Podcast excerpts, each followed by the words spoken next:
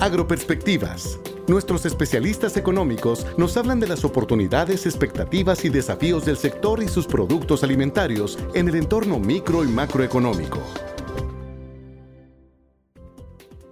Hola, ¿qué tal? Estados Unidos es el líder mundial en el comercio de productos agroalimentarios con una participación de 10.5% del total. Desde 1960, su comercio agroalimentario registra un saldo superavitario, es decir, el valor de sus exportaciones supera el de sus importaciones. En el año fiscal 2017, que comprende de octubre de 2016 a septiembre de 2017, registró un superávit comercial agroalimentario por 30.687 millones de dólares. Los principales destinos de las exportaciones agroalimentarias fueron, en orden de importancia, China, Canadá, México, Japón y la Unión Europea, mientras que sus importaciones provinieron principalmente de México, Canadá, la Unión Europea y China. En 2017, Estados Unidos exportó principalmente soya y pasta de soya, granos forrajeros, principalmente maíz, carne de res, cerdo y pollo, nueces, trigo, algodón y productos lácteos. En tanto, importó principalmente frutas y hortalizas frescas y procesadas, café, aceites vegetales, vino, cacao y sus productos, carne de bovino y cerveza. China fue el destino mayoritario para la soya y la pasta de soya, México para los granos forrajeros, Japón y México para las carnes y Canadá para las frutas y hortalizas. Por otra parte, México contribuyó con 44% del valor de las importaciones estadounidenses de frutas y hortalizas frescas y procesadas. En la reciente edición de las Perspectivas para el Comercio Alimentario de Estados Unidos, publicada en noviembre pasado, el Departamento de Agricultura proyecta que durante el año fiscal 2018, el valor de sus exportaciones agroalimentarias estadounidenses se reduzca a 0.3% y el de sus importaciones disminuya a 1.8% con respecto al año previo. Así, se proyecta un superávit comercial de productos agroalimentarios de 23 mil millones de dólares, es decir, 7.8% mayor que en el año fiscal 2017. Ahora, ¿qué pasa con el comercio agroalimentario de Estados Unidos con México? Entre 1996 y 2014, el saldo de la balanza comercial agroalimentaria de ese país con México fue superavitario y entre 2015 y 2017 fue deficitario.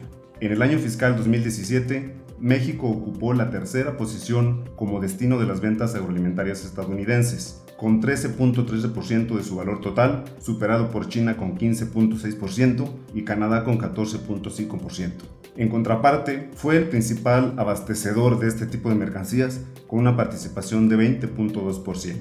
Durante 29 años consecutivos, Canadá ocupó la primera posición y México la segunda como abastecedores externos de productos agroalimentarios de Estados Unidos. En 2016 y 2017, México reemplazó a Canadá en la primera posición.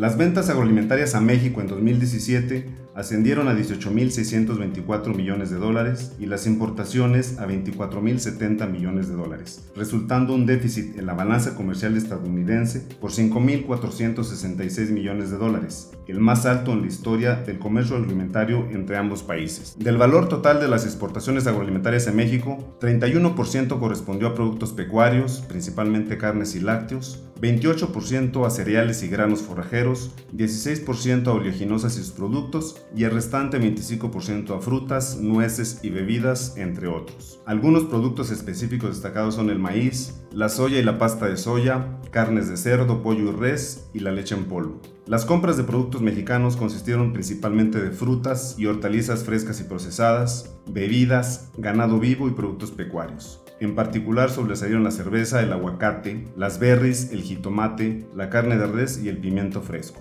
El Departamento de Agricultura de Estados Unidos proyecta que las exportaciones agroalimentarias de ese país a México en el año fiscal 2018 se incrementen 3.1% y las importaciones disminuyan 2% con respecto a 2017. Así, Estados Unidos registraría un déficit comercial agroalimentario con México de 4.400 millones de dólares. Para Agroperspectivas, les saluda esta semana Salvador Darío Gaucín, su director de análisis del sector. Para cualquier duda o comentario, quedo sus órdenes en mi dirección de correo institucional sgaucin.fira.gov.mx. Muchas gracias. Este podcast es una producción de la Subdirección de Promoción de Productos y Servicios de FIRA.